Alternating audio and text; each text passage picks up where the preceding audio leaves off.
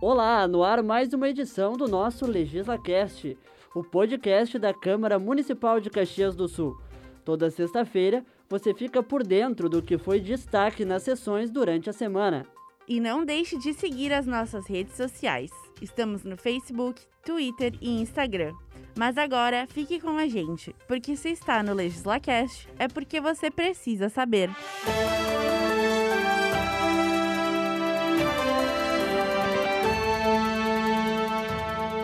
Vereadora Denise Pessoa solicita informações sobre professores da rede municipal de ensino.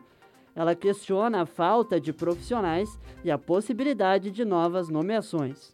A parlamentar quer saber quantos professores aprovados em concurso foram nomeados neste ano e esclarecimentos sobre o desligamento de docentes durante a pandemia. Gladys Frisso e Renato Oliveira pedem informações ao executivo a respeito de obra na galeria pluvial projetada e em execução na Avenida Doutor Mário Lopes, no bairro Fátima. Os vereadores questionam o valor da obra, por que está paralisada e ainda as previsões de retorno e conclusão. Aprovado o pedido de informações sobre atendimentos, ampliação e estrutura de quatro unidades básicas de saúde Requerimento é de autoria do vereador Renato Oliveira. O parlamentar solicita esclarecimentos sobre as UBSs dos bairros Centenário, Fátima e Parque Oasis e do loteamento Vitório 3. Vereadores aprovam projeto de lei para repovoamento de peixes e alevinos em rios e nascentes. Matéria é de autoria do vereador Alceu Tomé. A matéria atenta que essa reposição é necessária frente à diminuição das espécies de peixe que se originam na natureza. O texto indica parcerias público-privadas para realizar a soltura desses animais. Câmara aprova que Executivo realize pagamento às escolas particulares credenciadas.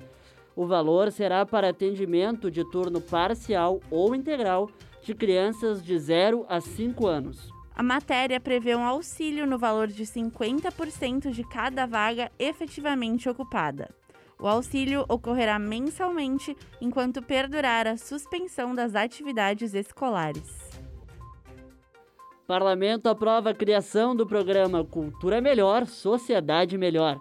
Projeto de lei é de autoria do Executivo e busca garantir parcerias com pessoas físicas e jurídicas com a Secretaria da Cultura. Entre as ações previstas estão doação de recursos materiais à pasta, patrocínio para a conservação e reforma dos prédios públicos pertencentes à secretaria e promoção de palestras. As notícias completas desta edição são produzidas pelo setor de comunicação da Câmara. Apresentação: Gabriela Bento Alves e Pedro Rossano.